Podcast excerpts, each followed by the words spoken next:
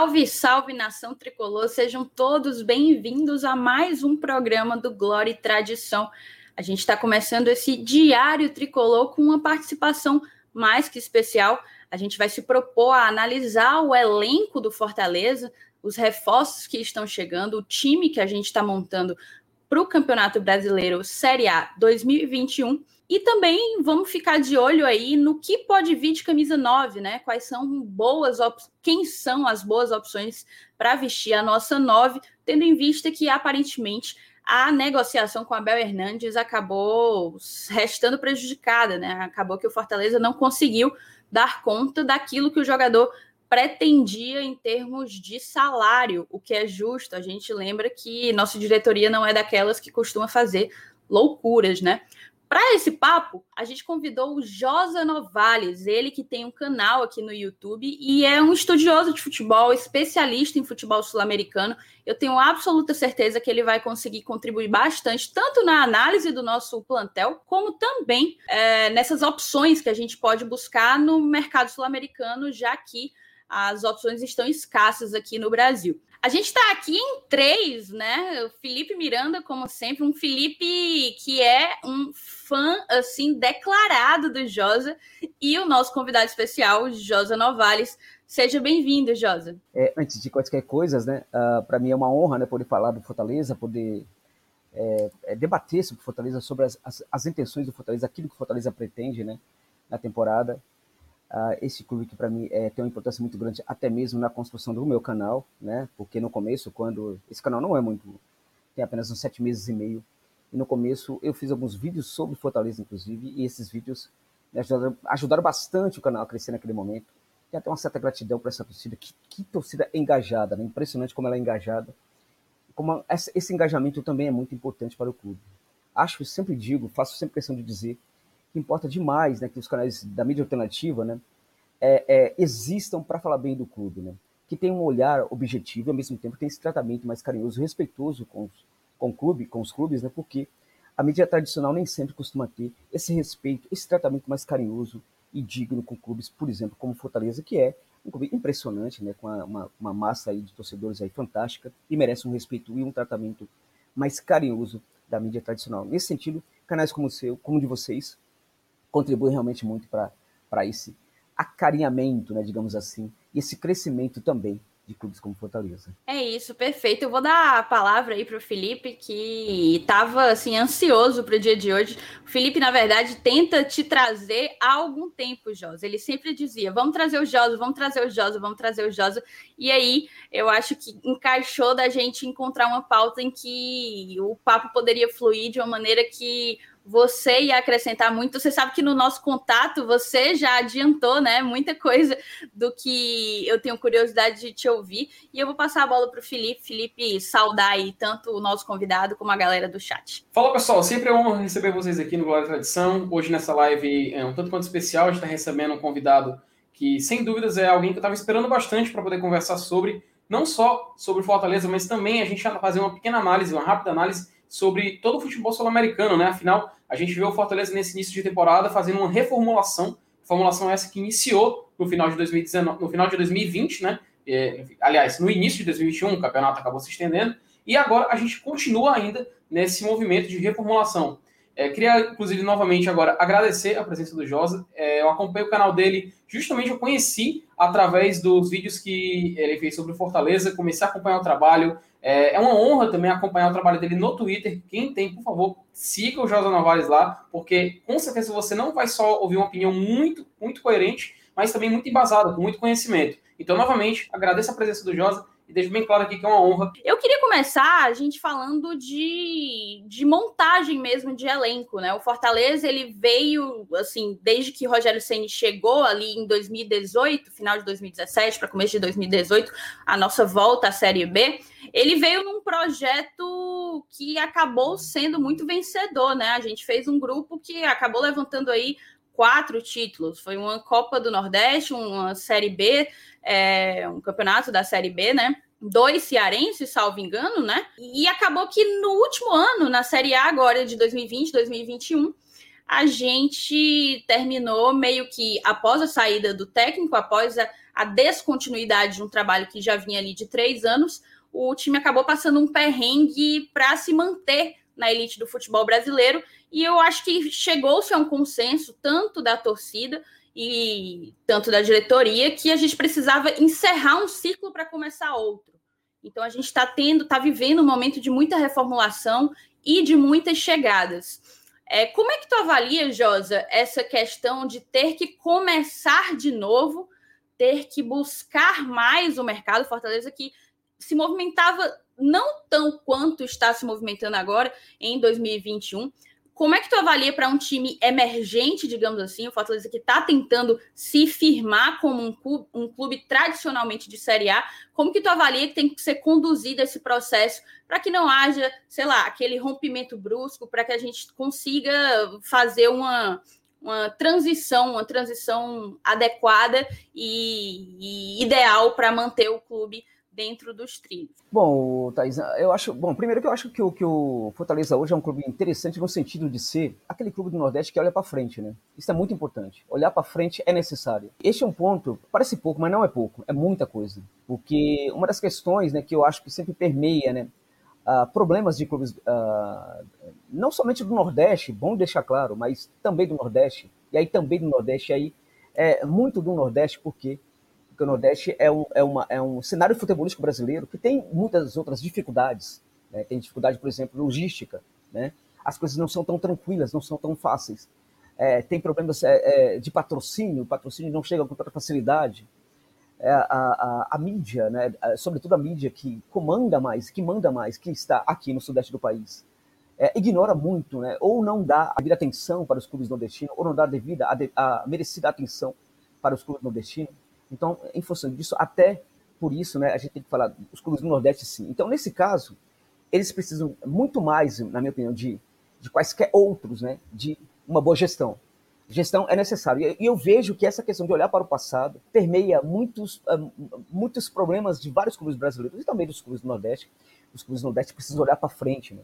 Precisam sim, né? A, a, é, em alguns aspectos, até se aceitar, aceitar mais a, a sua nordestinidade, digamos assim, né?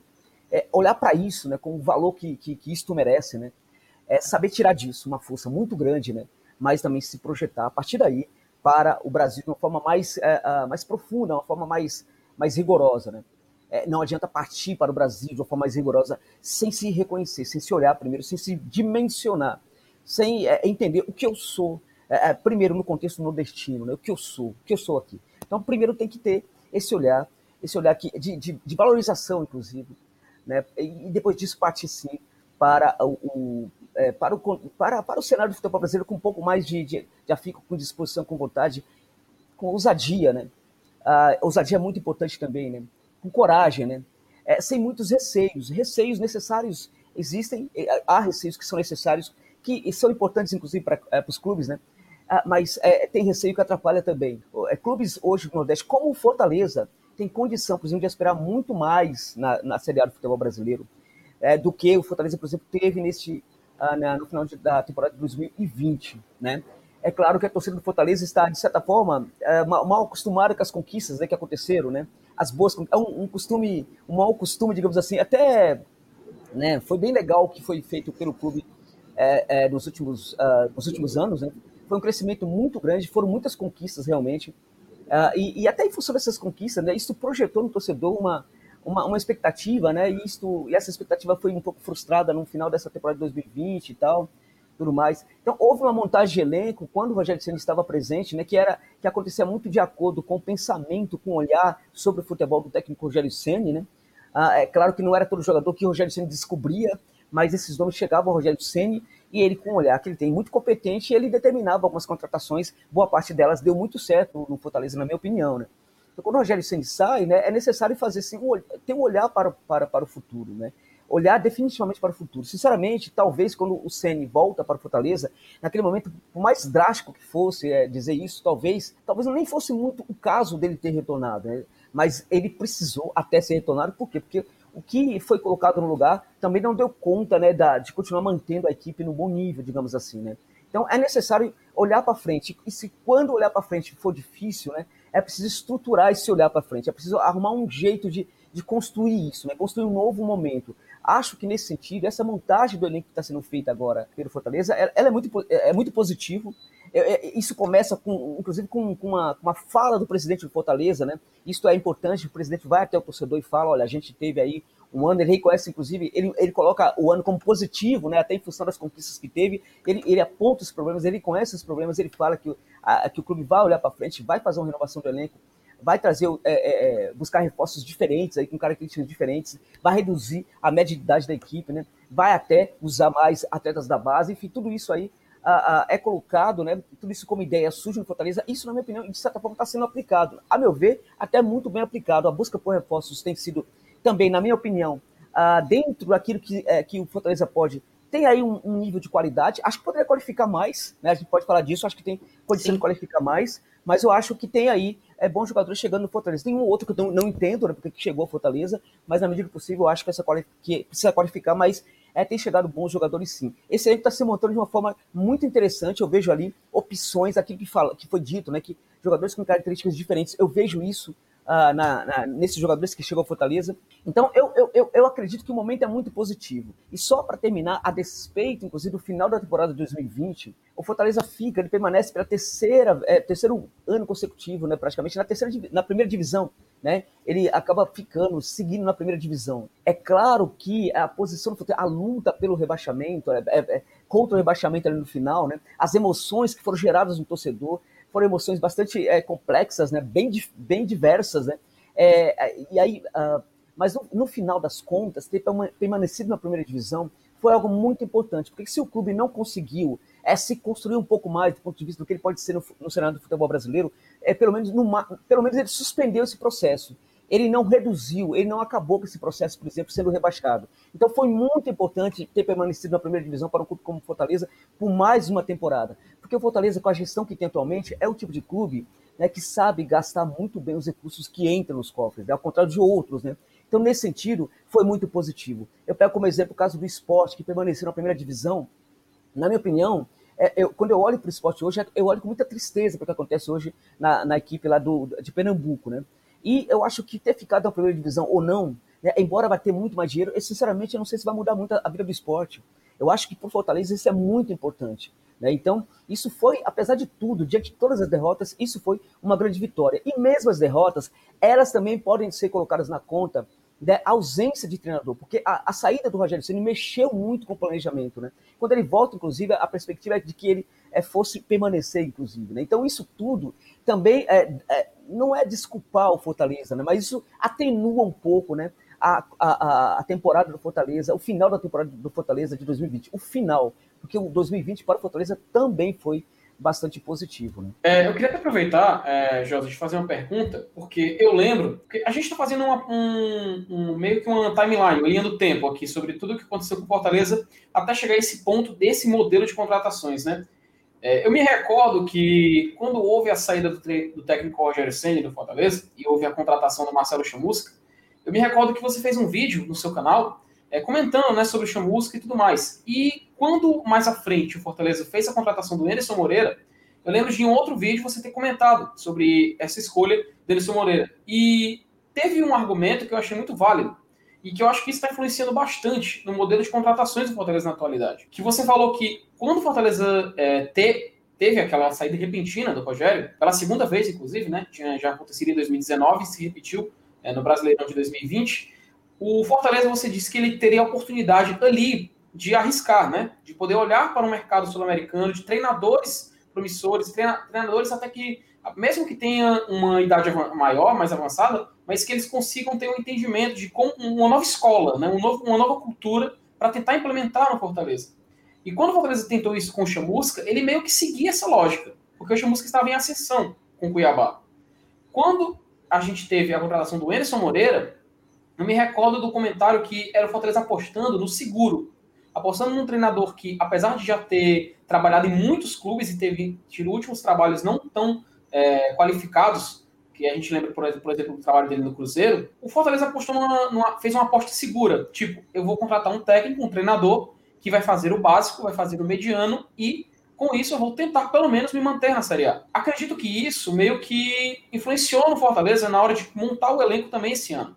Porque a gente vê o Fortaleza deixando de ser um time mais técnico para ser um time mais físico, contratando jogadores mais pesados, mais fortes. A gente vai até falar daqui a pouquinho um pouquinho mais sobre isso. Mas só uns nomes que eu acho interessante trazer, por exemplo, o Ederson, o meio-campo, o volante emprestado do Corinthians, Matheus Jussa, emprestado do Internacional também, o Gustavo Blanco, que está vindo tentar recuperar o futebol dele aqui no Fortaleza, ele estava, estava no, no Atlético Mineiro. Ou seja, a gente vê que o Fortaleza está fazendo uma reformulação e está contratando jogadores mais assim, pesados, entre aspas, né? jogadores mais para jogar aquele futebol que não pode ser tão bonito, mas é um futebol que pode, de repente, garantir um empate quando o time fosse perder uma partida. E eu queria justamente perguntar isso, Josa, nessa hora da escolha do treinador, porque atualmente o Enerson Moreira, ele tá pode ser um desempenho não tão agradável aos olhos, mas os números, os resultados, ele está conseguindo trazer. E é justamente essa uma das críticas que a torcida tem, que o Fortaleza não está jogando um futebol tão bonito como era, por exemplo, na época do Rogério Senna, mas o Fortaleza está conquistando resultados. Um exemplo disso é que com o Rogério Senna a gente não tinha passada de fase na Copa do Brasil. Acho que você, inclusive, deve se recordar naquela disputa de pênaltis de 10 a 9 contra o São Paulo. E agora o Fortaleza finalmente está passando de fases e novamente agora, por exemplo, já se encontrou com as vai, já, já vai se encontrar com as equipes que estavam na Libertadores na terceira fase da Copa do Brasil. E eu queria te perguntar isso, Josa, porque o que você tem a dizer agora, atualmente, atualmente, nesse dia, nesta data de 12 de abril de 2021, sobre o Anderson Moreira, que é uma aposta que era mais segura do Fortaleza, mas que acabou que, apesar de não jogar tão bem, está conseguindo resultados e está, inclusive, colocando o time novamente na parte de mata-mata da Copa do Nordeste. Então, por favor, Jorge, eu queria que, se você pudesse dar uma, uma opinião sobre isso, ficaria muito feliz e muito grato. É, eu acho que o Anderson, ele ainda divide opiniões, mesmo no torcedor de Fortaleza, né? Tem muita gente aqui que não aprova necessari necessariamente o seu trabalho. É, e é claro que uma boa parte também aprova em função até dos resultados. É muito provável que, diante desses que não aprovam, que aprovam o resultado do Anderson, né? os resultados que ele tem mostrado no, no comando do Banco de Reservas do Fortaleza, é, dentre esses torcedores que aprovam, alguns o fazem de forma constrangida, né? Até em função da, da, da imagem que ficou daquela equipe técnica do Rogério Senna. A equipe tinha um trabalho muito interessante ali no meio de campo, sobretudo com os dois volantes, né? É, um, os dois volantes estavam num bom momento, estavam num momento bem bacana. Inclusive, eu acho que, dentro dessa questão de olhar para frente, né? A saída do Juninho eu achei muito importante, né? Porque o Juninho foi um jogador, é, na meu, a meu ver, que é, prestou grande contribuição para Fortaleza, mas eu acho que é, o tempo dele já, tinha, já, tinha, já chegou, e foi muito bom que ele tenha ido mesmo é, embora. Novos volantes estão chegando, esses volantes têm características diferentes, esses volantes provavelmente, é, pelo menos o, o Jussa ali no caso, né, tem, é, é, são mais adequados, por exemplo, com a forma como o técnico atual é, dirige a equipe, né, que é bem diferente da forma como o Ceni é, o fazia. É, muitas dessas contratações também estão, é, estão sendo premiadas por essa percepção né, do que é o técnico, né, do que é o trabalho do técnico e, e tudo mais. Só em relação à chegada do, do Chamusca, porque naquela época eu gostei bastante da contratação, é porque eu acho que um clube, quando precisa é, é, fazer uma contratação, tem que olhar para o campo, para o que está sendo, para que a mensagem que o campo, que o campo revela, né? Do jogador, do treinador e tudo mais. E naquele momento, o Chamusca, o campo mostrava um Chamusca muito diferenciado. É, quando ele chega chorando a Fortaleza, aquilo, por exemplo, foi interessante. Eu achei aquilo muito bacana é, da parte dele, ao mesmo tempo perigoso, né, de certa forma. Mas foi bacana. Antes de quaisquer coisas, foi muito bacana. É, quando o Fortaleza vai buscar o Anderson, ele, é, eu, eu, naquele momento eu achei que os dirigentes não olharam muito para o campo, porque os resultados que, ele, que, que o campo revelava do, do Anderson não eram os mais positivos. Né? Então, ele tem mesmo esse, esse, esse jogo mais seguro, sim. Se foi essa a ótica, se foi mesmo foi buscar um técnico mais seguro, que garantisse ali é, é, a, a, permanência na, na, Série A, que aliás foi por pouco, na verdade. É, então, a, a, então tudo bem. Né? Então tá, tá tudo muito bem. Agora, na verdade, é que é, a verdade é que essa, essa busca do, do Anderson Moreira, ela coloca uma questão para a direção do Fortaleza, que é uma direção que tende a ser bastante honesta com o trabalho do treinador, tende a respeitar o trabalho do treinador. É, o Rogério Ceni não sairia do Fortaleza se ele quiser, estaria até hoje no Fortaleza. Enfim, dificilmente vai mandar um, um, técnico embora, dificilmente um técnico vai sair do Fortaleza, né? Então, então o Enderson continuaria na temporada, ele manteve a equipe na primeira divisão e continuaria. Então, nesse caso aí, o que acontece? Nesse caso, é, é, ele, ele, ele, precisa ser mantido, né? Até porque os resultados são bons. E nesse momento, inclusive, quem não gosta do, do, do Anderson, né, tem, que, tem que aprovar o trabalho dele, tem que dar apoio para o trabalho dele, porque contra o Anderson agora é contra o Fortaleza. Então não é possível mais que o treinador, que, que o torcedor que não goste do Anderson, neste momento, fique com muita, com muita questão, digamos assim, né, fique é, é, desaprovando muito, fique reclamando muito. Né? Pode até reclamar, pode não gostar, eu acho que o lado crítico do torcedor é interessante quando esse lado crítico existe juntamente com a paixão né, que, que vem do coração, ok, perfeito.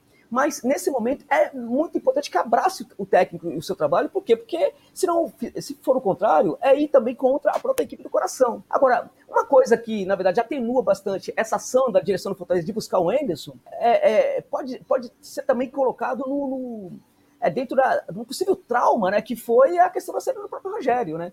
Então, Rogério sendo sai, vamos buscar realmente a, a, a, algo seguro, realmente, porque de repente a gente pega um treinador aí, né, e aí ah, o cara vai embora, começa a fazer um trabalho interessante que vai embora tal. É, é, é, um pouco traumatizante a forma como o Rogério sai da, do, do, do, Fortaleza. Então isso também atenua um pouco a busca pelo Enderson. A questão é o seguinte, eu vejo, eu vejo limites no trabalho do Enderson, sim. Né? Eu vejo realmente limites, acho que ele está inserido dentro de um, de um, de um, grupo de treinadores que tem um olhar para o futebol, que, na minha opinião, está muito ligado também ao passado, a gente está falando do passado. Tem uma questão do olhar do treinador para, do, para o futebol hoje, que é o seguinte, o, o futebol mudou muito. O jogo dentro de campo mudou demais em relação, por exemplo, a 10 anos. A preparação física é muito diferente de há 10 anos atrás. Essa nova preparação, essa preparação muito diferente de somente 10 anos atrás, gera movimentos corporais dentro de campo muito diferentes. Esses movimentos corporais também permitem a geração de espaços ali no entorno da bola, no entorno ali, na proximidade do portador da bola e também distantes né, do portador da bola. O olhar tradicional de técnicos, no caso técnicos mais do passado tal, às vezes não acompanha essa mudança. Às vezes o, o, eu via, por exemplo, o Luxemburgo aqui no Palmeiras, ele olhar, ele quando ele estava acompanhando, às vezes ele não conseguia dar conta do que acontecia no entorno da, é, ali do portador da bola. Que dirá o que acontecia muito longe disso, né? Então, o problema do técnico brasileiro, em muitos aspectos, é que ele, é, quando ele está ele, ele tá evoluindo, é, evoluindo, certo momento, parece que ele precisa de referências, quando ele vai buscar essas referências, parece que ele é, acaba escorregando, porque pega sempre os mais antigos, aquele futebol brasileiro e tudo mais. Então, acho que o olhar do Anderson é um olhar que, quando ele precisa de de um pouco mais de relevância, um pouco mais de inspiração e tudo mais, ele também vai buscar um pouco nas fontes, na minha opinião, erradas. E desse, nesse sentido, o olhar dele é um pouco é, ligado também a, ao passado e, um pouco limitado, de certa forma. Mas ele pode ser um técnico útil. Né? Ele pode ser um técnico útil, útil, pode fazer um trabalho interessante e algo também é, que, é, que pode ajudá-lo é o próprio clube, né? Porque o Anderson, limitado ou não, o fato é que ele estava no Cruzeiro, que era um clube hoje muito, que é um clube muito bagunçado. Na época era um clube muito bagunçado. Né? E um clube desajustado, como clube e também uma equipe desajustada, também é, é, fazem mal para, para o trabalho do técnico. Né? E um clube ajustado, um clube com ajuste, também favorece muito o trabalho do técnico.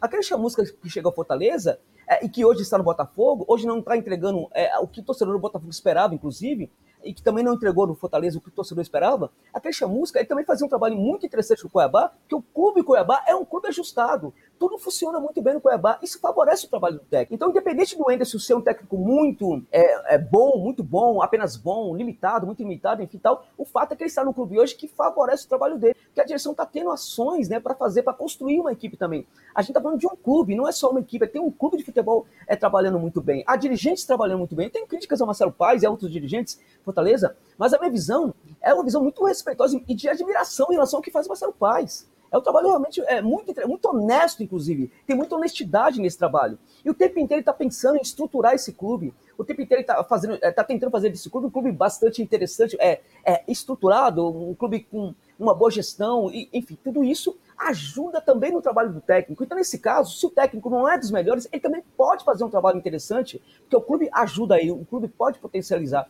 o trabalho dele é quando esse clube tem boas ações. Então, o Anderson pode perfeitamente fazer um trabalho seguro e é, é, e bom no Fortaleza, né? É, vamos ver depois, é, com, quando, quando, quando chegar o Campeonato Brasileiro, se isso vai continuar. Mas aí também não vai ser só o técnico, né? Melhorar, seguir numa boa ou cair, vai depender também desse clube. E nesse clube, nesse momento, eu acredito bastante. Na gestão desses dirigentes, eu acredito muito nesse momento. E nesse sentido, acho que até por isso o trabalho do Anderson pode até melhorar no Fortaleza, né? Jonas, é o seguinte, e a gente te trouxe justamente pela sinceridade, pela honestidade intelectual das tuas, das tuas análises. E você está aqui, óbvio, para fazer uma avaliação do elenco, que não necessariamente tem que ser positiva, você é o especialista aqui, né? Então, fazendo assim um retrospecto de como tem sido o mercado do Fortaleza agora em 2021, a gente teve as compras de dois jovens jogadores, né? Compras definitivas, tanto do Ronald como do Igor Torres. Eu acredito que pensando muito mais num retorno futuro e financeiro para o clube. É, a, a, gente renovou com Boeck, Carlinhos, lateral esquerdo, Jackson, é, zagueiro, e o Wellington Paulista, um veterano. A gente renovou por mais dois anos, deu até uma certa polêmica essa questão do tempo de contrato. Tivemos saídas, saídas que talvez de relevantes. Gabriel Dias era o nosso lateral direito e foi, inclusive, contratado pelo rival. O Bergson, que poderia estar atuando e contribuindo como um centroavante, mas está bem encaminhado para ser vendido para um time da Malásia, e o Paulão, que era o nosso zagueiro titular, mas também um, um, zagueiro muito experiente e que talvez tenha pedido um pouco mais daquilo que a gente conseguia pagar, né? De contratação vieram Lucas Crispim, o atacante Robson, ex-Curitiba, o próprio Jussa, que a gente já comentou aqui, o Ederson, que a gente já comentou, o Pikachu, o Isaac do Grêmio, o Marcelo Benevenuto do Botafogo, e aí entrou três jogadores que a torcida até brincou um pouco de que seria clínica de reabilitação Fortaleza Esporte Clube, que seria o próprio Gustavo Blanco, o Wellington Nem e o Daniel Guedes, jogadores que vêm há algumas temporadas em baixa. É, você mesmo falou que tinha uma avaliação que achava que, que que questionou determinadas contratações, que acha que dá para qualificar mais, e eu queria saber um pouco disso. Como que tu avalia como que está o plantel, as escolhas, os acertos e os erros das contratações, e como que a gente poderia qualificar mais esse elenco? Bom, na verdade, assim, eu acho que, de forma geral, as contratações estão sendo boas. Acho que a, a, a contratação do Gustavo Blanco é, de fato, ele chega e tem uma questão com a enfermaria, ele tem uma, um debate muito íntimo com a enfermaria, né, do, do dos clubes, mas é, é contudo é um jogador que se é, caso se recupere minimamente, é um excelente reforço para o Fortaleza. Muito bom jogador, mas muito bom mesmo jogador. Acho que que, que assim, uh, mesmo no, no, no, no, Atlético Mineiro, se ele conseguisse ali a ter uma, um, uma recuperação, ele seria muito utilizado lá no próprio Atlético Mineiro. Para mim foi uma boa contratação. Lucas Crispim, é, para mim foi uma das melhores contratações. Uh, um jogador ali para trabalhar um pouco mais ali no centro do campo, né? Que tem certa condução. Uh, eu acho que foi um jogador bem, uma boa contratação. Gostei demais. Uh, o Guedes já, eu já tenho aí fico um pouco com o pé atrás, né? Nesse caso. E o, o, o Elton Ney realmente é uma daquelas contratações que eu não entendo. Né? Realmente eu não entendo. Eu... Existe uma, uma, uma questão, quando eu, eu pensei, por exemplo, na, na, permanência do Fortaleza, com aquele sofrimento todo no final, sempre uma questão se colocava, eu ficava pensando, precisa disso? É, é, e era possível evitar isso? Enfim, naquele caso, eu, isso é bem discutível, mas enfim, vamos falar aqui do, do, do Ney. Acho que precisa de uma contratação como do, do, do Ney. Não precisa, é, é, é uma situação em que o campo está revelando tantas coisas desse jogador, ele não tem contribuído, não tem contribuição nenhuma. No entanto, é um jogador que tem ali uma. É um jogador de muita velocidade. Qual é o problema de jogadores é de muita explosão física, de muita velocidade, é, como o Ney, que tem um certo nome aí, passou por, por alguma, algumas grandes equipes. O problema é que é, é, se o técnico é, ele estiver inseguro em algum momento, ele, ele vai sempre se é, é, usar esses jogadores, né? E aí é, pode complicar bastante as coisas. Eu não, não, não, entendo, não entendi essa contratação. Agora, no geral, Marcelo Benvenuto, um, um zagueiro interessante, fez uma, uma boa temporada no, no Botafogo, né? Ah, não era o melhor zagueiro, mas é um bom zagueiro. O melhor zagueiro é o Canu, mas aí a gente tá falando de um dos melhores zagueiros do futebol brasileiro, baita zagueiro Canu. Mas é, é, também é, um bom, é muito bom zagueiro. Sobre, nessa linha de trazer zagueiros também, acho que a série do Paulão, quando você fala, talvez ele tenha pedido um pouco mais, a gente, né? Acho que o clube está certo, o clube também não precisa, né? É possível repor, embora o Paulão, o capitão Paulão tinha dado uma boa contribuição para, para a equipe do Fortaleza, mesmo assim, está pedindo muito, não precisa, uma gestão eficiente, séria e responsável, não precisa se submeter a esse tipo de coisa, né? Porque existem alternativas no mercado. Então, acho que a, a chegada do, do Benvenuto pode ser muito interessante, e não é só ele, né? Tem outros também chegando aí. Agora, é muita contratação, né? Muita contratação que foi feita aí, e aí você precisa tá me lembrando, porque eu não consigo é, recordar de todos. A gente falou de alguns aí, mas eu não, eu não consigo. É, é acho que o Thiago Pikachu, por exemplo, é uma contratação que tá bem interessante. O que eu acho, né? Eu já é, teve um jogo que parece que foi colocado aí com ah, como lateral. Aliás, viu, Felipe? Uma coisa boa do Anderson que, está acontecendo é ele, ele fazer variações, né? Ele está colocando ali alguns jogadores em outras posições, está fazendo experimentos ali positivos, e acho, inclusive, que este é o momento para fazer esses experimentos. Eu já vejo uma consistência nesse Fortaleza, é mesmo com, com, com jogadores diferentes indo a campo. E isso é um sinal, né, inclusive para calar um pouco a minha boca, eu fico muito feliz com isso, de que o trabalho do Enzo realmente pode estar tá funcionando aí, né? Uh, em alguns momentos a gente vê a equipe ali meio é, estranha, né, claro, mas mas do ponto de vista dos resultados, como foi dito, a coisa tem funcionado bem. Então, o que acontece? É, é, eu, eu acho positivo essa questão, por exemplo, de estar tá colocando ali, é, tá variando, tá colocando alguns jogadores para jogar e de repente é, é, a equipe vai a, consegue um bom resultado numa partida, de repente numa outra partida são outros atletas que estão em certas posições. Isso tudo é muito positivo. Acho que o Iago Pikachu é um jogador bem bacana para esse Fortaleza, pode ser muito útil para esse Fortaleza. Agora, eu só não acho que ele sirva para lateral, né? Como lateral direito, eu acho que ele não, não, não, não funciona muito bem. O problema dele no Vasco da Gama era justamente quando ele jogava na lateral. Não conseguia é, é, ir bem, o jogo dele não fluía mais. Ele, é, ele já foi um grande lateral, um lateral muito bom há três anos atrás, por exemplo. Hoje ele não consegue ser, pelo menos era assim no Vasco, ele não conseguia ser, por exemplo, um lateral é, interessante. Quando ele trabalhava um pouco mais à frente, aí ele apresentava para o Vasco resultados bastante interessantes. E acho que é nesse setor, um pouco mais à frente, não na lateral propriamente, que esse Água Pikachu vai ser um reforço interessante para esse Fortaleza. É um reforço dessa linha de jogadores aí mais conhecidos, tal, do futebol brasileiro. É um jogador, para mim foi uma contratação inteligente. O jogador estava com a cabeça baixa no Vasco, não estava é, curtindo as críticas da torcida. O Vasco vivia um momento muito difícil, estava sobrando muito para alguns jogadores, inclusive para o Iago Pikachu. Não era justo, porque ele é um, um atleta também muito honesto, se esforça demais, né, é, entregava muito para a equipe, mas tava, o setor dele sempre acontecia muitos gols pelo setor dele, porque ele trabalhava praticamente como atacante e a defesa do Vasco não dava conta de proteger o setor dele, né? Então aí é o problema da equipe, não propriamente do jogador que é um lateral, mas é cobrado que ele seja dentro do campo um atacante. Então acho que trabalhando um pouco mais à frente também é uma excelente contratação a do Iago Pikachu. Para lateral, eu acho um pouco questionado. E aí a gente tem um monte de jogador. Aí vocês precisam me ajudar aí, porque tem, tem muita gente chegando, né? Pois é, inclusive, Josa, a Fortaleza teve esse, esse, nessa temporada o retorno de alguns jogadores por, que eles tinham emprestado, né? Temporada passada. E um deles é um até que tá pegando titularidade agora, que é, no caso, o Matheus Vargas, que fez uma boa temporada pelo ótimo, Ótimo jogador, muito bom jogador. Muito uhum. bom. O Matheus Vargas, muito bom jogador para trabalhar no centro do campo ali, né? É, é, é. ótimo jogador. E a, ah, é só para fazer justiça, é, a, a, contratação do, do, do Igor Torres, para mim, também é muito positiva. Muito positiva, não somente por ser um jogador que eu acho que tem, é muito promissor. Eu lembro que quando eu comecei a fazer é, vídeos do, do, uh, do Fortaleza, ah, tinha um problema naquele momento que uh, muitos torcedores tinham, tinham um problema com o David, né? Não, não curtia muito esse jogador, né? Eu falo, ó, gente, calma lá, o David vai ser muito útil para esse Fortaleza, vai ser um jogador bem interessante para essa equipe e, e tem um potencial de crescimento muito grande. Acho até que esse potencial ainda não foi, né? Totalmente, ainda deve crescer bastante no futebol, esse jogador David e acho que ele pode ser muito positivo. Mas desculpa cortá-lo, pode seguir, por gentileza. Não, não que é isso, cara. É uma honra poder te escutar, poxa. Aqui a gente a gente está tá recebendo justamente para ouvir tua opinião, tuas análises, que sempre são muito coerentes, inclusive, só para rapidinho te comparar como o Fortaleza em 2021 realmente está contratando mais, porque, por exemplo, na última temporada, o Fortaleza contratou em 2020, né, da transição 2019-2020, ainda com o Rogério Ceni aqui. O Fortaleza contratou somente dois zagueiros, quatro meios de campo e oito atacantes.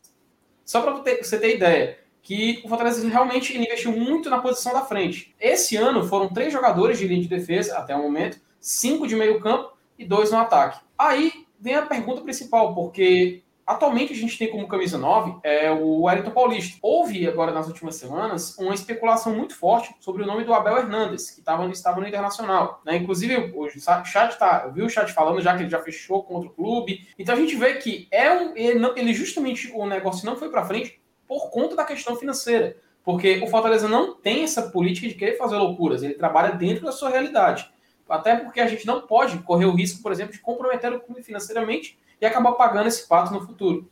Então, Josa, é, eu queria te perguntar, porque, como aproveitando o seu conhecimento de futebol, principalmente sul-americano, porque o mercado brasileiro está muito complicado. Realmente a gente vê um, é, é atacantes de outras equipes, tanto que só fazer uma pequena, uma pequena, uma pequena contextualização antes de explicar. O Fortaleza, desde que o Rogério Ceni chegou aqui, ele é, criou um tipo de um tipo de um sistema de contratação, né? Uma meio política que a gente procurava jogadores promissores e a gente procurava jogadores de clubes é, maiores. Quando a gente estava na Série B, a gente fez isso, que estavam encostados nesse clube. Um exemplo, por exemplo, de 2018 foi o Gustavo, Gustavo, que é atacante do Corinthians. A gente procurou também jogadores, por exemplo, por exemplo, por exemplo como o Massinho, que era um, um ponta esquerda que estava no Internacional, foi emprestado. Fortaleza fez muito isso em 2018. Em 2019, ele também fez essa política semelhante, onde ele, por exemplo, pegou o empréstimo do Felipe Araruna, do São Paulo, do Felipe Pires, que era atacante do que veio do Palmeiras, o André Luiz, que era atacante, ele pegou emprestado do Corinthians, ou deu uma olhadinha no mercado sul-americano, começou a trabalhar com isso quando chegou o Juan Quinteiro, zagueiro do Fortaleza, que veio do Deportivo Cali, depois veio o Santiago Romero, que a gente deu, um, deu uma olhada e tal, infelizmente não foi um jogador que deu certo aqui, o uruguaio, ele veio do, tinha vindo do Nacional, e em 2020 a gente também seguiu esse, esse modelo, que era implementado pelo Rogério. Tanto que, por exemplo, o Michel do Grêmio foi um jogador que veio nesse meio tempo. Aí, nisso veio também Yuri César, enfim. Aí, é, o Franco Fragapane, por exemplo, que vem do Talheres de Córdoba, Ou seja, o Fortaleza tinha essa política de procurar esses jogadores que não estavam sendo utilizados, porque justamente a gente não podia com isso. A maior ousadia financeira que o Fortaleza fez foi quando ele trouxe o David, do Cruzeiro. Esse ano, 2021, já sem o Rogério Senna aqui, o Fortaleza continua com política semelhante. Porém, a gente vê que o Fortaleza está tentando ousar mais, para não ficar naquela mesmice. Aí eu te pergunto, Josa, porque o mercado brasileiro, se a gente for procurar atacantes, jogadores para tentar fazer um empréstimo, por exemplo, eles, os clubes não vão liberar. Até por conta da limitação de mercado. Muito clube quer segurar por conta da pandemia, não, tem medo de fazer um investimento maior e prefere meio que segurar alguns jogadores que já tem no seu elenco. Então, se o Fortaleza fosse, for olhar para o mercado sul-americano, eu queria que você, por favor, é, participasse aqui e dissesse quais são as opções, quais são os times, qual, onde é que a gente pode colocar o nosso radar. Afinal, por exemplo, eu tinha uns jogadores que na última Superliga, Superliga Argentina que eu assisti a alguns jogos, tipo assim, o jogador que, que eu falei, pô, esse cara daria muito certo no Fortaleza, o cara já tinha 40 anos, que era o José Santos, estava vindo do Lanús, então ele já é uma idade muito avançada, não tem como ele vir para o Fortaleza, por exemplo. Acho que ele fez 10 gols, 9 gols, enfim, foi bem goleado lá, mas não tem como ele vir, obviamente.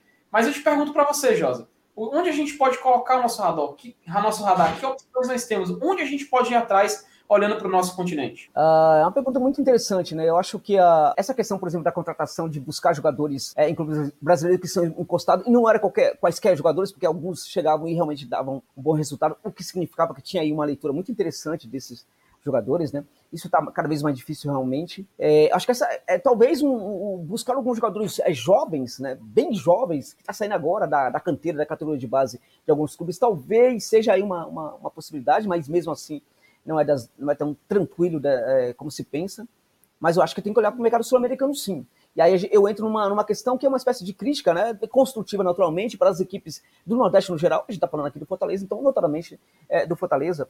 Eu acho assim, quando eu falo, quando eu elogio demais a gestão do Marcelo Paes, né, eu, eu, eu acho que tem, é, é, tem, tem alguns problemas na, na, questão do futebol, das contratações, é, nessa questão da América do Sul. Então, por exemplo, Uh, a gente falou de jogadores aí, é, o, o, Quinteiro, até hoje está no Fortaleza o Quinteiro, e até tudo bem, ok, mas é, teve outros que chegaram e, e, e não funcionaram. Pode, um, um, desses jogadores perfeitamente não está tão bem assim, pode perfeitamente estar encostado e também chegar e funcionar muito bem no Fortaleza, né? Mas eu acho que tem, um, tem a busca de um ou outro que é, eu já já supunha que talvez não desse certo mesmo, né? Um jogador que vai, é, de repente vai para é, vai para um outro time ali do próprio país não dá certo, de repente vai para um time de um outro país também, né, nível médio, o grande também não dá certo, enfim, esse jogador, por que, que ele daria certo aqui no, no, no Brasil? Então, é, é, precisa tomar muito cuidado com isso. O olhar para o mercado sul-americano precisa acontecer, porque ao contrário do que as pessoas pensam, é possível encontrar jogadores na América do Sul é, bem mais baratos do que aqui no, no, no futebol brasileiro. Uma frustração que eu tive, eu estava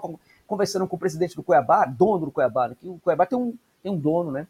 E aí eu estava conversando com ele e falou: olha, a gente não vai buscar jogadores de outros países da América do Sul, não vamos trabalhar com esses jogadores. Nessa temporada vamos trabalhar apenas com jogadores brasileiros. Tá? Tava conversando comigo e falando esse tipo de coisa. Eu lamentei muito, por quê? Porque um clube que é muito sério, que aliás ele tem, tem todo o direito de falar o que ele quiser, porque ele fez uma gestão fantástica, levou o Cuiabá à primeira divisão, né? Então é, é, tudo que ele fala é respeitoso, de certa forma, mas eu lamentei um pouquinho, por quê? Porque um clube como o Cuiabá, e assim como estamos falando do Fortaleza, pode perfeitamente buscar alguns jogadores do cenário sul-americano é, mais jovens, né, ou não, mas jogadores mais em conta até do que alguns jogadores aqui do cenário do futebol brasileiro. Ah, mas a, a gente buscou um jogador que estava atuando na, na Série B e tal, da equipe brasileira, tal. a gente buscou um jogador que estava encostado, por exemplo, uma equipe da Série A e tal.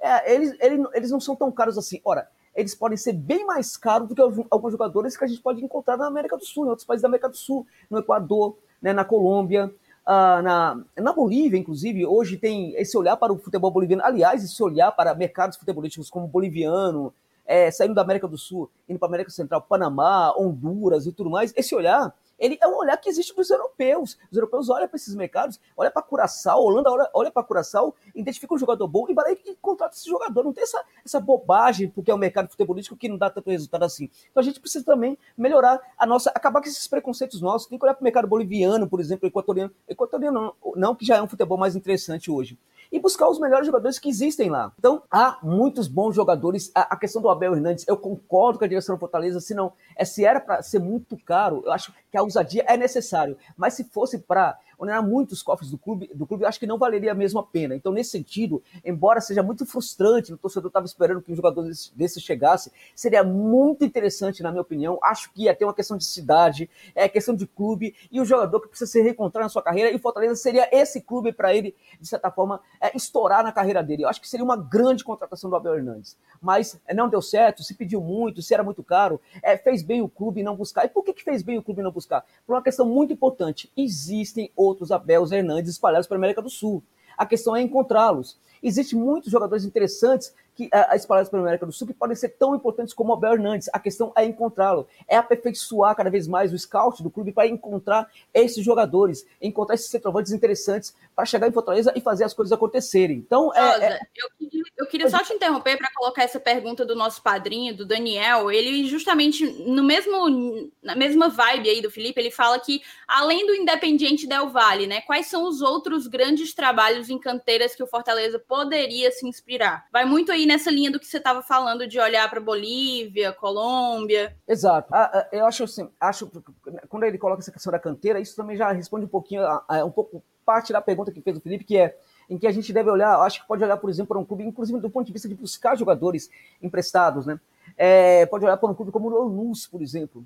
O Lanús é um exemplo notável de clube hoje para ser seguido. Vejam vocês, em muitos aspectos, o Lanús deve ser seguido por europeus em muitos aspectos o Lanús está à frente de clubes, muitos clubes da Europa, clubes de ponta da Europa, às vezes não tem um trabalho tão qualificado como é desse clube chamado Lanús. O que, o que acontece no Lanús, as pessoas não têm noção. O Lanús é um clube hoje tão sério tão respeitado em toda a Argentina, que ele faz campanhas de doação, né, de doação, por exemplo, e, e as pessoas doam dinheiro que é uma enormidade, tudo lá é devidamente é, computado, porque porque quando você vai doar para um clube, você acha que você não confia muito no dirigente, você não, não faz a doação. Quando você sabe que aquele dirigente vai, vai é, ele, ele vai ser responsável com a sua doação, então a doação acontece mesmo. No anos hoje, para vocês terem ideia, eles renovaram, eles é, modernizaram o hospital. O hospital da cidade hoje recebeu equipamentos modernos, é, os mais modernos do mundo, é, é, por causa do quê? Por causa de uma campanha que o Lanús fez para reestruturar o hospital da cidade dele.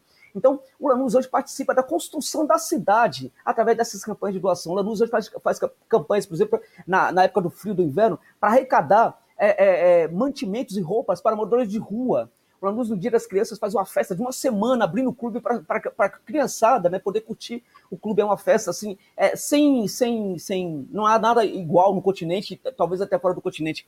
O Lanús tem escola, tem canteira para grandes jogadores, para jogadores, e tem canteira para dirigente. Né? Então, o dirigente é formado no Lanús, depois ele, ele, o Lanús é, pega um clube lá da quinta divisão, da sexta divisão, semi-amador, que está em crise, e manda esses dirigentes lá para fazer com que eles recuperem esse clube. Se ele, esses caras não conseguirem, eles nunca vão ser o dirigente do Lanús. Tem isso também nesse clube. Então, é muito moderno. E a percepção do Lanús sobre os seus jogadores da canteira, eles revelam muito, eles querem emprestar esses caras. Mas assim como faz o italiano, né, os clubes italianos, eles não gostam de ficar é, colocando esses garotos no mercado que acha que, que desvaloriza. Precisa chegar a proposta. Então, quem tiver interessado precisa conhecer esses jogadores e precisa chegar lá com uma proposta que, em muitos casos, não vai gastar muita coisa, não, para trazer esses jogadores. E muito bons jogadores. Então, o Lanús é um clube assim para se buscar jogador. Lá na, na, Argentina tem muitos clubes. Você falou do Sandy. O Sandy não sairia do Lanús, não porque por, por causa do Fortaleza, não viria para o Corinthians, não viria para o para o Flamengo, não viria para clube não do futebol brasileiro, porque ele tem uma identificação com aquele clube, né? É um clube que o jogador, quando recebe proposta, ele primeiro pergunta né, para os seus familiares e para o presidente se realmente ele deve ser vendido ou não, porque senão ele nem fala publicamente sobre o interesse de algum clube, porque eles gostam do, desse clube, né? Tem uma questão de identificação com esse clube. Então, assim como agora a canteira do Lanús é muito desenvolvida, é uma das canteiras que a gente deve seguir, tem que saber o que acontece lá. O River Plate está copiando hoje coisas que se fazem no Lanús. Por exemplo, o, o Lanús, o que ele faz? Ele pega quatro jogadores do Sub-13, quatro ou cinco jogadores, e aí ele coloca pra, é, no Sub-15 para ficar tipo um mês, dois meses treinando com esses garotos. Pega depois é, a mesma coisa do Sub-17, de todas as categorias. Sub-17, uns cinco jogadores, coloca no Sub-20. Depois de um mês, ele pega esses cinco garotos, é, traz de volta para o Sub-17 e coloca mais uns quatro, cinco jogadores lá diferentes no Sub-20 e assim por diante. E do sub-20 também faz isso com o profissional. Por quê? Porque além de ter um mesmo modelo do sub-13, sub alguma coisa, até do fraldinha, até o profissional, o mesmo modelo de jogo, o jogador, quando ele vai para uma categoria de base à frente, ele também já tem uma intimidade, já tem um conhecimento com aqueles jogadores que são presentes nessa categoria de base. Então, isso, por exemplo, é uma dica interessante que um clube, que qualquer clube pode fazer hoje, né? É, por exemplo, é, colocar alguns jogadores para treinar durante um tempo com os de outra categoria. Porque uma coisa que as pessoas não sabem é que existe um problema de adaptação, às vezes, quando o jogador sai do sub-20 para o profissional. Mas o que as pessoas não sabem é que também existe muito problema de adaptação de jogadores dessas categorias, do sub-13, que às vezes não se adapta com o sub-15, e muitas é, carreiras são destruídas aí antes delas virarem alguma coisa. Então, o Lanús faz esse tipo de coisa, esse tipo de trabalho, por exemplo, com a canteira. Né? Um, é um exemplo hoje de canteira na América Latina. Um outro caso é o Clube Deportivo Cali, que faz um trabalho também fantástico, né? Todo jogador que sai desse clube sai muito maduro, sai com uma visão de futebol de mundo bastante responsável. O clube Envigado da Colômbia também uh, é um clube que faz esse tipo de trabalho, mas ele vende jogador sobretudo para o mercado uh, local. O Independiente Del Valle está fazendo esse trabalho hoje, mas clubes chilenos já fazem esse trabalho antes. E o Del Valle hoje é um sucesso porque ele copiou o que é feito no Chile, que começou a ser feito no Chile bem antes do que no Del Valle. Então, o Del Valle é um exemplo também. Lá na, na, na, no Equador, o, a Liga de Quito está fazendo também um trabalho fantástico hoje na, na sua categoria de base. Né? E assim por diante. Há muitas outras canteiras interessantes. Eu acho, por exemplo, que tem um time chamado La Calera, que foi para a Libertadores agora. Por que, que um clube desse tão pequeno chega na, na, na Libertadores de América? Ah, mas é porque é o Chile, não é o Brasil. Lá também tem equipes grandes. Né? Por que, que o Caleira chega? Se a gente olhar para o Caleira, a gente pegar, por exemplo, o Retrô, o Retrô é mais time, mais clube que o Caleira, gente. É muito mais. Né? Um Retrô ali de, de, de Pernambuco, por exemplo, né? de pegar um time aí do interior de, da, do Ceará, muitos desses clubes vão ser bem maiores, mas muito maiores do que o Lacaleira. Só que o Lacaleira foi para a Libertadores. Por que, que isso aconteceu? Por causa da sua categoria de base e também da, do seu scout que encontra bons jogadores. Por que, que o Macará do Equador foi duas vezes para a Libertadores, um clube que também é minúsculo, absolutamente minúsculo? Por quê? Por causa, hoje, hoje né, da sua canteira e também por causa do, da sua capacidade de buscar os jogadores na hora certa, de fazer um trabalho de scout aí bem interessante também. Então, há grandes modelos para a gente seguir na América do Sul. A gente precisa conhecer esses modelos e trazer as boas ideias para os nossos clubes nordestinos, né? É isso. Ô, Josa, muito, muito, muito interessante isso que tu estava falando. E eu já pego, olhando mais precisamente para a posição de centroavante, que é uma carência do Fortaleza. A gente tem o Wellington Paulista que renovou, a gente tem o Gustavo Coutinho, que é cria da nossa base, foi emprestado, salvo engano, para Cabo Friense, fez uma boa temporada por lá, voltou, mas é prioridade para o Fortaleza trazer, pelas palavras do executivo de futebol, um 9 de peso, né? Um 9 goleador. E a gente estava, de fato, atrás do Abel Hernandes, por, por todas as questões de ele não ser aproveitado lá na, no Inter, mas um outro nome que vinha sendo ventilado, assim, nem sei se tá no radar do time, do, do clube, da diretoria, mas na imprensa vinha sendo ventilado como uma opção para o Fortaleza, era o Diego Churin, do Grêmio. E aqui eu queria fazer uma menção à galera do TatiCast, para quem não conhece, o TatiCast é um podcast e um canal no YouTube aqui do Ceará, feito por, por, jornalistas cearenses, analistas de desempenho cearenses, inclusive te receberam na semana passada, né, Josa? E eles Sim. soltaram um vídeo muito legal lá é, sobre opções de nove pro, pro, pro Fortaleza e tanto o Abel como o Churin estavam. Aí eu queria que tu fizesse um paralelo entre os dois, tipo, quem que tu acha a melhor opção pro Fortaleza é, e quais são as características que diferenciam, porque a gente sabe que são centroavantes com perfis diferentes. Então, uh, o Churin é um centroavante mais de dentro da área, né? um centroavante mais centralizado que atua melhor dentro da área. O jogador que precisa de muita construção para que é, ele consiga fazer gols, né? Ele tem um entendimento, uma intimidade muito profunda com aquele setor do campo, que é, é a área, ele tem um, um ótimo pivô também ali no centro é, da área, mas ele não tem, ele peca muito em movimentação. Não precisa necessariamente ter muita movimentação. Isso é característica do centroavante. O centroavante ele pode ser mais fixo, e aí, no caso, a equipe tem que trabalhar muito, tem que construir muito para que a bola chegue nele, né? Então, o Churin é esse tipo de jogador. Né? Acho, inclusive, que ele poderia ser melhor aproveitado, inclusive no Grêmio. E aí, no Grêmio tem um problema lá com o Renato, que muitos jogadores também não estão sendo aproveitados. O Churin entra dentro dessa, dessa questão. Ah, se bem que lá também tem um centroavante que está funcionando, que é o Diego Souza, né? O Abel Hernandes é um centroavante que atua mais fora da área. Ele consegue fazer também um bom trabalho dentro da área, mas ele é, sobretudo, um, um centroavante de movimentação. É aquele nove que pode perfeitamente trabalhar como segundo atacante. Ele pode até, em algumas situações, embora não tenha muita velocidade, cair pelo lado do campo também. Ele consegue, ele permite mais associações é, não tão próximos da área, como é o caso do, do Churin, que associa melhor fora da área. A questão do Churin, né, em relação ao Hernandes, é que é, é, é, o que me, me encanta muito no Diego Churin é o arremate de, de, média e longa distância. Né? Se ele não estiver perto da área e ele tiver a oportunidade de chutar, ele chuta e ele costuma chutar muito bem. Tem muita direção né, o chute dele. Né? Nisso, inclusive, eu acho que ele é superior ao Abel Hernandes. Né? Agora, a movimentação do Abel Hernandes é uma coisa que eu acho que tem sido muito subaproveitada por onde ele passa, por onde ele tem passado e acho que ele é tecnicamente até um centroavante melhor que o Churin. Agora, o Churin é o centroavante de área que responde muito bem as expectativas dentro da área e é o centroavante que fora da área sabe arrematar muito bem, com muita direção, muito forte o chute dele, inclusive, e nesse sentido até um pouco melhor do que o, o, o chute do Abel Hernandes, né? E uma outra coisa, Jota, já já eu passo de novo a bola para o Felipe, que eu sei que ele tem algumas coisas ainda para te perguntar, é que muita a galera quer muito nomes, né? Assim, nome, nome, nome, nome, nome. E eu queria que tu trouxesse aqui para a gente, sabendo da questão do Fortaleza, de como que a gente está tentando se firmar, da nossa questão financeira, que é, é, um ponto muito relevante a ser considerado. A gente não tem o poder que tem os times do eixo para, por exemplo, repatriar um Abel Hernandes, repatriar não, mas trazer um Abel Hernandes como o Inter trouxe em agosto de 2020, é, dentre outros, é, o próprio Flamengo que contrata um Arrascaeta, um próprio Atlético Mineiro que bota Nacho, o Nacho, o Vargas e todos esse, esses destaques do futebol sul-americano. E eu queria ouvir de ti que nomes, em que nomes você, sendo dirigente do Fortaleza, apostaria ali no mercado sul-americano? Bom, é, aqui no Brasil, infelizmente, não dá muito para fazer essa, essa busca, né? A gente tem um, a, o surgimento de, uma, de um Aleph Manga, e aí tem muita, muito clube aparentemente interessado, porque seria um, um, um centroavante com um perfil bem interessante aí nesse momento para o Fortaleza, pelo menos a, a, pelo que ele tem feito hoje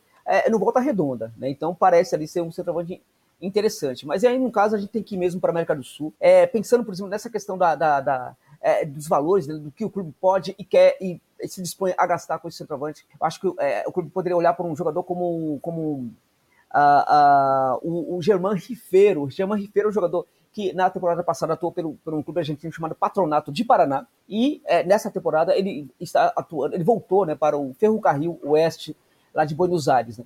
É um centroavante de 28 anos, é um centroavante que, que, tem, que faz muitos gols, ele faz muitos gols, é, é até mesmo quando a equipe não consegue trabalhar muito para ele, ele consegue fazer gols, apesar de não ser um, um, jogador de muita movimentação.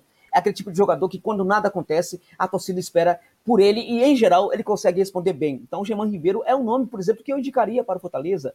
Né? Tem também o Enzo Avaro, né? Enzo Avaro é um jogador, é um centroavante, aí um centroavante aparentemente notável, né? com muita movimentação, muito jovem, tem 21 anos, muito promissor, Contudo, é, um, é, é, ele, ele, o que acontece uh, com, com Avaro? Acontece que há muitos bons centroavantes jovens né, na, na, na, nos, clubes, nos principais clubes argentinos hoje. Né? Então, existe lá, por exemplo, uma, uma, a, a, os torneios da, da do Sub-20, há também os torneios da reserva, que, aliás, é um belo campeonato dos torneios dos reservas lá da, do Sub-23 lá da, da Argentina. E aí o que acontece? Alguns desses, é, é, desses times né, já tem bons, muito bons garotos que saíram do sub-20 e que vão, às vezes com 20 anos mesmo, às vezes até com menos que 20 anos, 19 anos, que vão para o sub-23 porque já estouraram, já estão detonando ali na canteira e nem é mais o caso de ficar na canteira. Então tem muito, muitos bons nomes. Por causa disso, esse jogador, Enzo Avaro, ainda não está no clube como o River Plate, por exemplo ainda não está no clube, não foi contratado por um clube como é, de maior expressão, clube como, como Racing, como São Lourenço, enfim,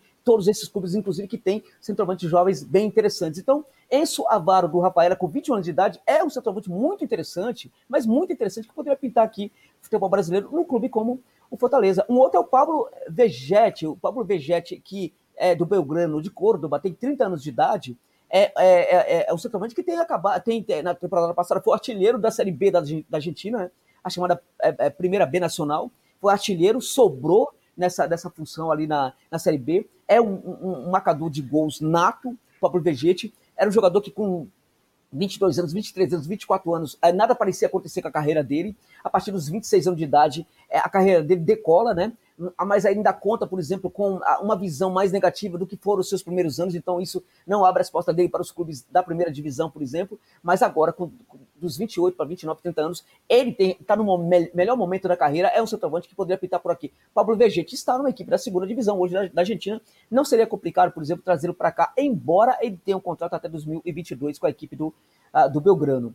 Mas aí tem um centroavante que eu acho que uh, uh, os clubes brasileiros estão demorando demais para buscar, para identificar, para localizar. E para mim é o centroavante hoje, é o garoto hoje que um clube como Fortaleza deveria ir atrás. Todos esses que eu disse aqui são jogadores que eu gosto demais. Tinha um que é o Ramiro Costa, que agora tá, foi, foi, foi negociado com a, com, com, com a Major League Soccer, mas é, tem um jogador que para mim está é, é, tá acima de todos esses aí.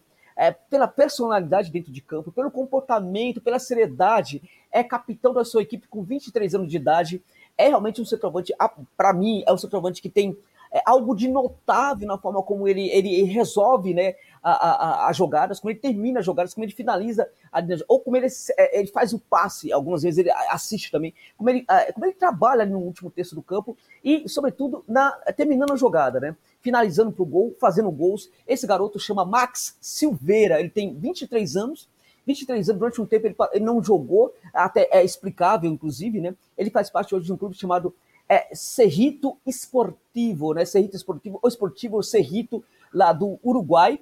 É um time hoje da terceira divisão do futebol do Uruguai. Então, é, esse, esse tipo de futebol lá da terceira divisão, o jogador às vezes precisa ter outros trabalhos, inclusive, para dar conta do salário, da questão salarial. Então, muitas vezes, é, isso prejudicou bastante esse, esse, garoto. Então, o que acontece? A gente está falando de um centroavante hoje que poderia pintar aqui no público é, brasileiro, é, depois de uma temporada, poderia inclusive ser muito bem negociado. Se ele se adaptasse, ele poderia ser negociado com é, valendo muito dinheiro, então, é, inclusive para o clube. E acho que hoje ele chegaria no clube como Fortaleza para receber um salário, por exemplo, de 10 mil reais.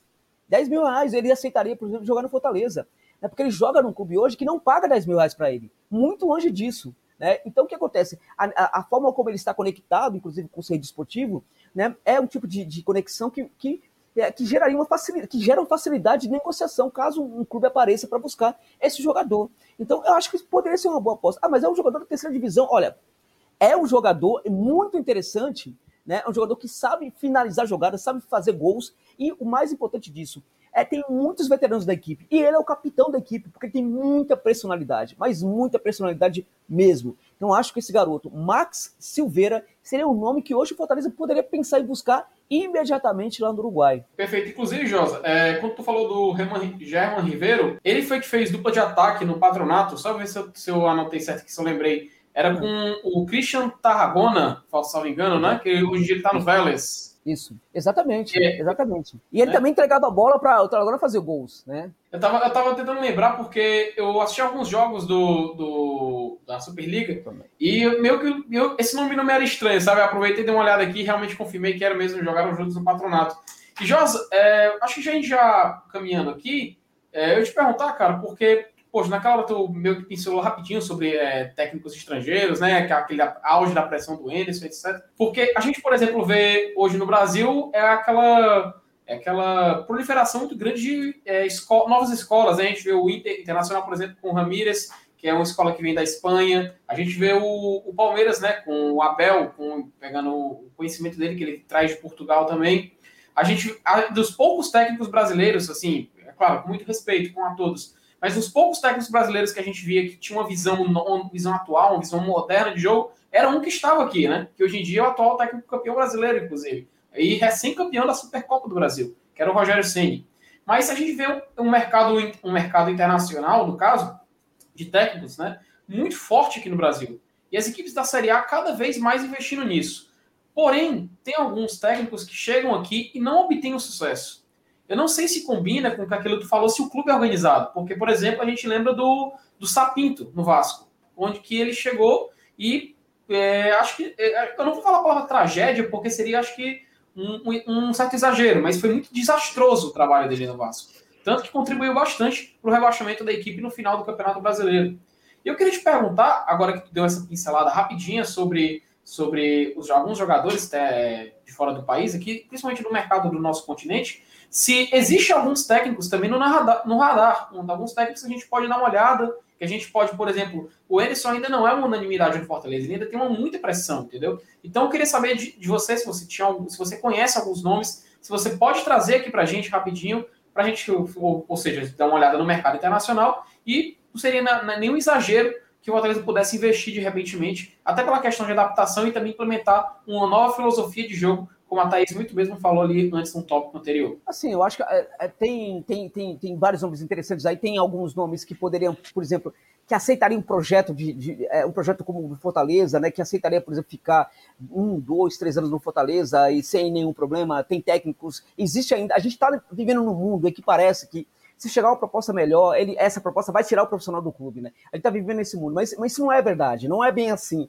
Há exceções, há técnicos, por exemplo, que aceitam muito um trabalho. Quando a gente pensa, por exemplo, é, é, esses técnicos mais biocistas, né, com algumas exceções, né? hoje, por exemplo, teve um que se desligou do Tijuana do México, que é a, a, o Pablo Guede, que eu não, não, não, gosto dele, inclusive, tal, ele tem algumas questões ali pessoais, que eu não gosto muito, trato ali com algumas questões de, de gênero tal, inclusive. A, a, esse técnico mais belcista, ele, ele, ele, geralmente ele tem que ter uma visão mais é, de, de futebol mais, mais ofensiva, né? Que, de propositiva, também de controle mental dos adversários na medida do possível, que gosta de tramar, sobretudo, ali no campo de ataque e tal, a, da, dos seus adversários. Esse tipo de técnico, geralmente, ele gosta muito mais de um projeto de futebol do que quaisquer outros, né? Ele gosta muito dessa ideia de ficar um bom tempo trabalhando, fazendo um projeto. Então, alguns deles, inclusive, é, gostam de conectar o seu trabalho com o trabalho da própria divisão de base. Né? Eu falo muito canteiro aqui, mas é no caso divisão de base, né? para ficar mais claro que pessoal. Né? Então, o que acontece? A gente está falando de técnicos que aceitariam mais o desafio de ficar um tempo sem essa questão, por exemplo, de de, de, de, salário. Por exemplo, o Juan Pablo Voivoda é um nome desses. Ele esteve na caleira do, do, do, Chile, uma equipe que, na minha opinião, só não foi campeão do Chile porque faltou perna no final da temporada para essa equipe, faltou perna, não tinha mais condição física, inclusive, e além disso, a gente é, teve surto ali de Covid no elenco do, do La Calera, ele não conseguiu, nos últimos jogos, tirar a diferença da Universidade, Universidade Católica, que era dirigida, inclusive, pelo Ariel Rolando, que hoje está no Santos, e aí o Calera não conseguiu ser campeão. Mas a gente está falando de. O, o, o Calera ser vice-campeão do Chile é um milagre, gente. É, ninguém acredita nisso lá no, no que está acontecendo no Chile. Então, isso foi muito em função do trabalho do Juan Pablo Voivoda. Quando ele chega no Caleira, ele vai, ele, ele conversa, ele é apresentado e tal. Aí, quando ele, ele, ele, é, é, ele é apresentado à imprensa tudo mais e tal, é, isso é, ele, é, ele é anunciado e acontece. Ele está na Argentina depois de. Quando ele chega no clube para ser apresentado, tem também a entrevista. Depois que acontece isso, a primeira coisa que ele pede é: eu quero conhecer a base do clube, né?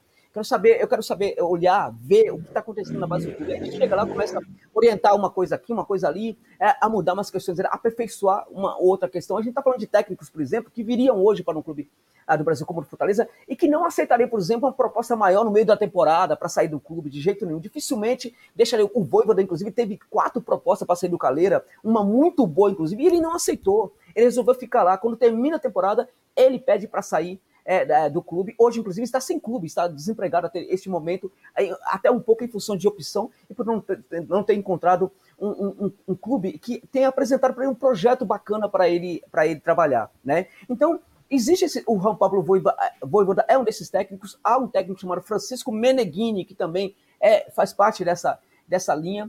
E acho que uh, uh, tem, tem, tem muitos outros aí também. Aí depende, por exemplo, da, da, da questão do que é, é, também do modelo, porque se a gente, a gente fala de um João Paulo Voivoda, a gente está falando também de uma mudança completa desse modelo de jogo do Fortaleza, né? passaria a ser um modelo extremamente é, propositivo. A gente está falando também de uma revolução da categoria de base, que todas elas passariam a jogar do mesmo jeito, né? com uma verve ofensiva, né? com um jeito, o mesmo jeito de jogar, que era assim no Lacaleira, né? do Chile, é assim, tem sido assim também em várias equipes dirigidas por técnicos mais biocistas tal. Tem o, é. o, Fernando, Fernando Rubeiro, Fernando Rubeiro que fez sua campanha, toda a sua trajetória no Paraguai, hoje está também sem clube, né? Ele é, é um espanhol, né, que assim como o Ramires, né, passou pela Aspire Academy lá do Catar, né, que é aquela academia do Catar que hoje está que é, faz um trabalho fantástico. O Fernando Rubeiro teve toda a sua vida no Paraguai, é também um técnico fantástico, é dessa linha também mais biocista, é um cara que várias vezes aqui no futebol brasileiro, quando ele fazia sucesso no Olímpia, muitos clubes quiseram tirá-lo do Olímpia, ele não aceitou, porque porque ele queria terminar o trabalho, terminar no mínimo a temporada. Teve uma proposta que era, na verdade, naquela época, era uma proposta que era sete vezes o que ele, sete vezes o salário dele e ele não aceitou. Por quê? Porque para ele era importante terminar a temporada. Teve uma situação, inclusive, que alguém perguntou para ele: se você for demitido, se for demitido, é eles que estão fazendo errado, não vai ser eu que estarei fazendo errado. Então, existem alguns técnicos que aceitam essa, essa questão do projeto. Se ele gostar do projeto, ele vai vir para um clube como Fortaleza e ninguém vai tirá-lo do Fortaleza. E ele vai tentar começar a revolucionar o trabalho também nas categorias de base do Fortaleza. E acho que o Fortaleza precisa muito disso, mas claro, caso o Enderson não funcione. Porque neste momento, o melhor técnico do mundo para o Fortaleza chama-se Enderson Moreira, porque é o técnico do Fortaleza e tudo precisa dar certo com o Fortaleza, inclusive com o trabalho do Enderson nesse sentido, né? Agora, Josi, eu vou te fazer a última pergunta, que passa um pouco tanto pela primeira parte da nossa conversa, que é a montagem do nosso elenco, como a segunda parte da nossa conversa, que é um olho assim no mercado sul-americano. É, a gente está se preparando, essas contratações que chegaram, chegaram para as primeiras competições, óbvio, eu acho que ainda vai chegar gente é, para quando começar a Série A propriamente dita, o próprio, a própria busca por esse centroavante, eu acho que é visando a Série A, mas eu queria que tu compartilhasse com a gente como que tu acha que o Fortaleza ele tem condições de se fortalecer como uma força dentro da Série A? Qual é o caminho que você acredita que ele tem que percorrer para se firmar como um time tradicionalmente na Série A e mais, para se firmar como um time que passa a disputar competições sul-americanas. A gente participou da Sul-Americana de 2020, é, acabamos não nos classificando just, muito pela campanha que a gente fez no segundo turno é, do Brasileirão, acabamos não nos classificando para a Sul-Americana de 2021, mas eu acredito que é um dos objetivos do do time, né, da gestão que, que está à frente do Fortaleza, como de sua torcida, fazer com que o nosso time esteja marcando cada vez mais presença nesses, nessas competições internacionais. Então, qual é o caminho que você acha que a gente tem que traçar a partir de agora para tanto se tornar um time tradicionalmente ocupante de uma vaga na Série A, como um time que consegue conquistar as suas competições internacionais, as suas participações, suas vagas nas competições internacionais? Essa pergunta é muito interessante, porque eu acho que clube, é, clube nordestino tem que aspirar também participar da, das competições internacionais da Comebol. Tem que, tem que ter ousadia, tem que ter vontade, né? Tem que ter, tem que, é, tem que parar com essa coisa. É, não tem nada que hoje faça uma equipe como Fortaleza, por exemplo, é não poder estar nessas competições. Né? Já esteve, inclusive, na Sul-Americana. Acho que a, a, o próximo passo, inclusive, é aspirar, no mínimo, a Sul-Americana, mas é, é, é é, por que não, né? Sonhar com a Libertadores. O Fortaleza, inclusive, flertou um pouco, até mesmo com essa possibilidade em algum momento da campanha passada no Campeonato Brasileiro, né? O que, que precisa ser feito? Quando eu falo que a gestão é interessante, é claro que isso vem é, do meu olhar para o que é gestão de clube no futebol brasileiro, que, em geral, é uma porcaria, desculpe-me o termo, é uma grande bagunça. Na maioria dos casos, a gente tem uma grande bagunça, a gente tem gestão irresponsável, de gente que se promove, usa o clube para se promover. Né? Então, nesse sentido, inclusive, Fortaleza está muito à frente. Por quê? Porque o seu dirigente ele é muito sério, ele é muito digno, ele é muito honesto. Entende? Ele pode errar em muitas coisas, mas honestidade não falta, por exemplo, ao Paz, assim como outras, outra é, dignidade também e tudo mais. Então, eu acho muito elogiável esse tipo de, de é, é, é, de, de, trabalho que o Marcelo Paz está fazendo. Né? Agora, é, é, mesmo que fosse ainda mais excelente, eu sempre digo, a excelência não tem limite. É necessário sempre buscar aprofundar a excelência da gestão. E acho que há problemas nessa gestão que precisam ser, ser, melhorados. Por exemplo, tem que parar de chegar jogador, tem que contratar agora um jogador muito pontual. Precisa de um 9, sim, precisa de um 9, esse 9 precisa chegar. Há um entendimento, há uma leitura de que é necessário ter um 9, então esse 9 precisa chegar. O problema é que esse 9 já deveria ter chegado. Né? Não é para estar tá buscando mais esse 9. O elenco, houve uma, grande, uma montagem de elenco com muitos jogadores chegando, mas houve muita demora também na busca de alguns reforços. Então, quando termina a temporada, é hora de, no dia seguinte, uma reunião e vamos buscar os reforços. Não pode demorar, né? porque muitos clubes fazem isso. Inclusive, a possibilidade de ter bons jogadores também vem dessa rapidez. Né? A terminou a temporada, vamos buscar os jogadores, porque se esperar, vai ter competitividade também na busca de alguns jogadores, de alguns perfis. Então, demorou muito em alguns casos para buscar alguns jogadores. Um centroavante é necessário, mas mas ele já deveria ter chegado, por exemplo. Então terminou, eu vi isso em relação, por exemplo, a muitos clubes, vários jogadores interessantes da América do Sul que ficaram à disposição e clubes brasileiros demorando para ir buscar jogadores e alguns desses foram para outras equipes, né? Tem, por exemplo, a, no, no, no, Uruguai, tem, tem um jogador lá que é muito bom, né? Que é o. É, que fez parte da seleção sub-20 do, do, Uruguai. Daqui a pouco eu me lembro, né? Daqui, daqui a alguns segundos eu me lembro, não me, é, me esqueci agora. Ele tem 23 anos, é um jogador que estava em baixa, mas que tem aí uma tendência a se recuperar. Estava sem clube, né? Ninguém buscou esse jogador. Hoje ele está no Fênix, é centralmente do Fênix lá do, do, do, Uruguai. Então ele pode perfeitamente, caso o Fênix consiga ir para a Sul-Americana, ele pode ter um desempenho muito bom na Sul-Americana. Ele vai chamar a atenção do clube brasileiro depois. A gente tem que parar com essa história de buscar jogador na crista da onda. A gente tem que parar. É um grande erro do futebol brasileiro buscar jogadores é, daquelas equipes que a gente disputou o jogo com ele, ele se destacou muito. Buscar aquele jogador que foi um herói da, da, da equipe dele na, na, na, na, competição dele, né, que se destacou para o continente. Aquele jogador, por exemplo, que fez. Enfim, tem que parar com isso. O Grêmio foi atrás, por exemplo, do Rafael Carioca, depois do jogo que o Grêmio viu, que dirigentes do Grêmio viu, do Rafael Carioca contra o Palmeiras lá no, no lá na, na, no Mundial, né? É, quando viram o jogo do Rafael Carioca, que jogador fantástico, Ora, não sabiam disso. Não sabiam. Aí o, o, o, Chivas falou assim: não, agora eu quero negociar para um outro valor. E colocou três vezes lá o valor. Aí o Grêmio também não contratou que ficou muito caro. E assim acontece muito. A gente busca jogador né, que se destaca no jogo que teve contra a nossa equipe, aquele jogador que foi o destaque da Sul-Americana, aquele jogador que foi o destaque e tal. Tem que parar com isso. E quando termina a temporada, há muitos bons jogadores que precisam ser buscados. E aí tem que buscar logo. Né? O Caio Dantas foi um destaque da Série B, e aí quando termina a Série B, é, ele poderia servir para muitas equipes hoje, até mesmo da Série A do futebol brasileiro. Aí não buscaram o Caio Dantas, e muita gente depois procurando um centroavante. Esse Caio Dantas não seria hoje um centroavante para esse Fortaleza, por exemplo? Poderia ser um ótimo jogador para esse Fortaleza. Né? Então, existe muito problema nessa, nessa questão. Então, para ser uma equipe hoje, para é, ficar nessa. É, primeiro que tem, que tem que participar é muito importante ter ficado mais uma temporada. Isso é muito importante. Eu, como eu disse, Né? O projeto não evoluiu mais em função da equipe não ter ido para a Sul-Americana, mas pelo menos não decaiu muito, porque houve um, um, uma certa suspensão, porque a equipe permanece na Série A. Né? Então, o que acontece? Agora eu acho que precisa fazer o quê? Precisa ter essas ações mais rápidas, né? mais precisas. Precisa refinar o olhar para reforços, inclusive. Alguns jogadores aí muito interessantes que chegaram. Acho, inclusive, que chegaram até mais de um para uma mesma posição. Ótimo, beleza. Isso oferece para o clube também aí variedades, muito bom.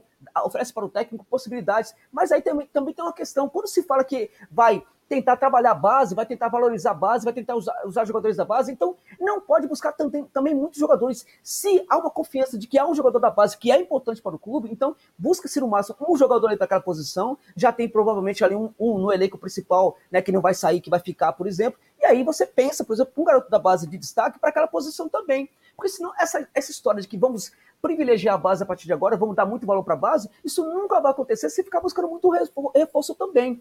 Então tem que ser reforço muito pontual, muito pontual. Eu vi muita gente chegando aí no Fortaleza, alguns jogadores bem interessantes. Achei muito bacana essa busca ao mercado, mas há jogadores aí que estão demais, que não precisava também, né? Então tem isso aí também. Então essa questão da gestão precisa melhorar. Com a gestão mais eficiente, o clube vai ganhar muita força e vai é, é, fazer campanhas interessantes também na, na, série, na Série A. Agora, a questão do projeto de um clube. O que acontece? Por isso que o Enderson pode ser um problema. Aí que a gente volta para o Enderson novamente. O Anderson é um técnico hoje que está entregando resultados para a torcida do Fortaleza, para a equipe do Fortaleza. Mas quando a gente pensa um, um projeto mais a longo prazo, por exemplo, será que ele é esse técnico mesmo? Se for, ótimo. Se não for, isso pode ser um problema. Porque agora tem que ser, né? Agora não pode trocar mais. Agora tem que ser com ele até, até quando não der mais, né? Então, quando a gente pensa no Anderson, a gente também pensa no tipo de reforço, por exemplo a gente pensa em muita coisa tem que ser pautada a partir da presença de um tipo de técnico na equipe também. Acho que hoje, quando a gente pensa, por exemplo, numa, numa, numa equipe para se estruturar, para conseguir fazer grandes campanhas, a gente tem que ter, por exemplo, alguma coisa muito sólida, né? É, seja no modelo defensivo, seja no modelo ofensivo, seja, seja no modelo híbrido, por exemplo, aí buscar jogadores que sejam mais ou menos adequados a tudo isso. É, será que o técnico é o adequado ou não? Agora, como eu disse, tem que ser. Porque eu gosto muito do futebol bonito, ofensivo, tal, mas uma equipe pode, por exemplo, ter um modelo mais fechado, mais defensivo, como o rival, por exemplo, tem um modelo extremamente defensivo, embora a equipe saiba trabalhar um pouco ali ofensivamente quando quer, mas é, eu acho que precisa a gente vê um, algo nessa natureza, eh, lamento o torcedor do Fortaleza dizer isso, mas a gente, a gente vê algo nessa natureza hoje no, no, no, grande rival do Fortaleza. Tem ali uma coisa muito forte, muito é cada vez mais consistente. Então esse trabalho consistente, ele precisa acontecer. É, porque não dá para ser o, o Enderson e depois um, um, um Sene, que é diferente do Enderson, e depois uh, uh, do Ceni se o Ceni voltar naturalmente Fortaleza. Aí ele, ele fica no lugar do Enderson, aí depois do, do, do, do Ceni, se ele sair, vem o Enderson de novo, um, um, cara de novo diferente, ou um cara parecido com o Enderson, muito diferente do Ceni. Não dá para ser um técnico diferente do outro. Né? Isso, isso atrapalha muito. Se saiu o Ceni, veio o Chamusca, não deu certo com o Chamusca tal, aquela coisa toda. Uh, enfim, tem que ser técnicos numa mesma linha. Hoje, esse time chamado La Calera, ele, ele perdeu o Voivoda, que foi embora do clube. Eles foram localizar um cara da quinta divisão do futebol da Argentina, que estava no Real Pilar da Argentina, que é um bielcista, que aprofunda o modelo do, do, do, uh, do Juan Pablo Voivoda, uh, que o, aquilo que o, o Voivoda fazia no La Calera. Eles foram estudar o cara, perceberam que o cara é um grande estudioso de futebol, que a equipe do Real Pilar jogava um futebol maravilhoso, embora é, é, é ofensivo, né? Que as pessoas pensam que na divisão de base não pode jogar um, um, um jogo ofensivo, né? Porque ah, não tem os intérpretes para esse jogo, não tem os jogadores ideais, tudo isso é balela. Você pode perfeitamente ter jogadores ideais em qualquer divisão de futebol para fazer um jogo ofensivo ou defensivo, né? Então eles foram buscar um cara, achar um cara na quinta divisão que era um cara barato que chega para ganhar 10 mil, né? 10 mil, trocando em miúdos, 10 mil, 12 mil, né? Trocando em miúdos, 12 mil reais lá no Lacaleira, né, que é um técnico que vai ser tão importante como o Juan Pablo Voivoda, que vai fazer uma grande campanha. No final da temporada, provavelmente, ele vai ser contratado para ganhar 120 mil em algum clube brasileiro ou de outro é, lugar sul-americano, e assim por diante. Né? O, o, o, o, o Dependente Del Vale perdeu o Ramires, foi buscar lá no, no Benfica um técnico do sub-20 do Benfica que tem a mesma visão de jogo. Olha como está esse Del Valle.